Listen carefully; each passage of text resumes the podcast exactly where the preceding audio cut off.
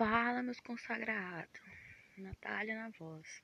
Hoje eu vou abordar aqui dois temas para discorrermos ao longo do áudio. Então, falaremos sobre, entre aspas, a história do povoamento no Brasil é, antes de tudo, uma história de despovoamento. Assim, analisando este tópico na perspectiva de Ronaldo Varfas, um dos escritores colaboradores do livro Brasil, 500 anos de povoamento. A seguir, irei abordar a questão do, entre aspas, segundo despovoamento, o sofrimento dos povos indígenas perante a pandemia do Covid-19.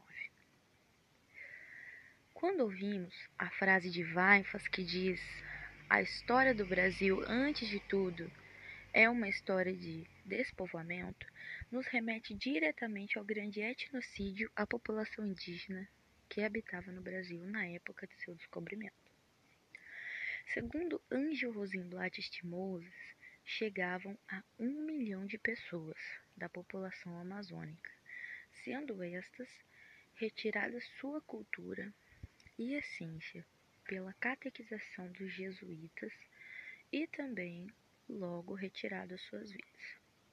Assim, povoando o Brasil com a chegada dos portugueses e despovoando os indígenas que eram vistos como bichos sem alma e não seres humanos.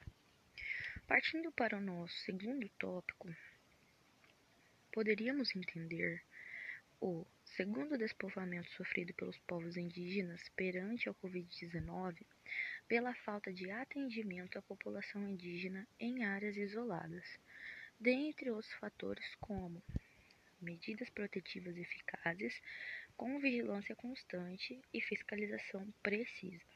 Pois, no dia 2 de abril, o Ministério Público Federal, a MPF, emitiu uma nota recomendando ações emergenciais de proteção à saúde dos povos indígenas.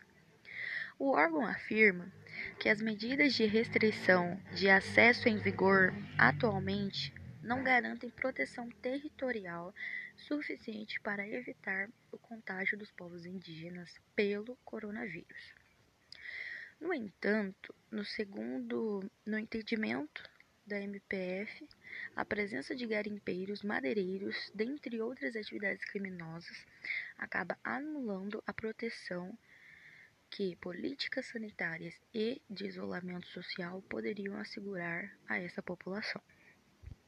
Então, a MPF pede para que a Fundação Nacional do Índio, a FUNAI, implemente imediatamente medidas de proteção indígenas identificadas, declaradas ou homologadas. Levando em conta a fala da MPF, que pede para a FUNAI se prontificar de forma mais efetiva, e sabendo que em 1500 tínhamos uma população indígena de mais de um milhão de pessoas, que hoje mal ultrapassa 300 mil, é ou não de se preocupar que haja um segundo despovoamento? Um povo que sofre desde o princípio da formação do Brasil e que até hoje vive sobre condições precárias de vida, em sua maioria nesta pandemia que já afetou de forma significativa as áreas mais desenvolvidas e bem estruturadas socialmente, poderiam sim ser dizimadas novamente. Segundo os dados apresentados pelo IBGE, até abril, 2 de abril, haviam 25 casos suspeitos de Covid-19, 23 confirmados e 3 óbitos na região norte do Brasil.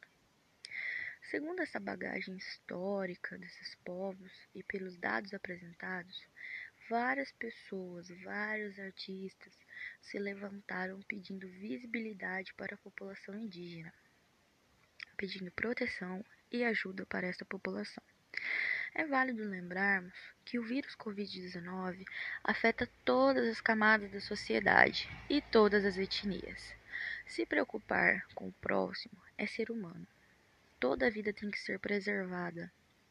Toda vida é uma vida. Obrigado a todos que ouviram esse podcast até aqui.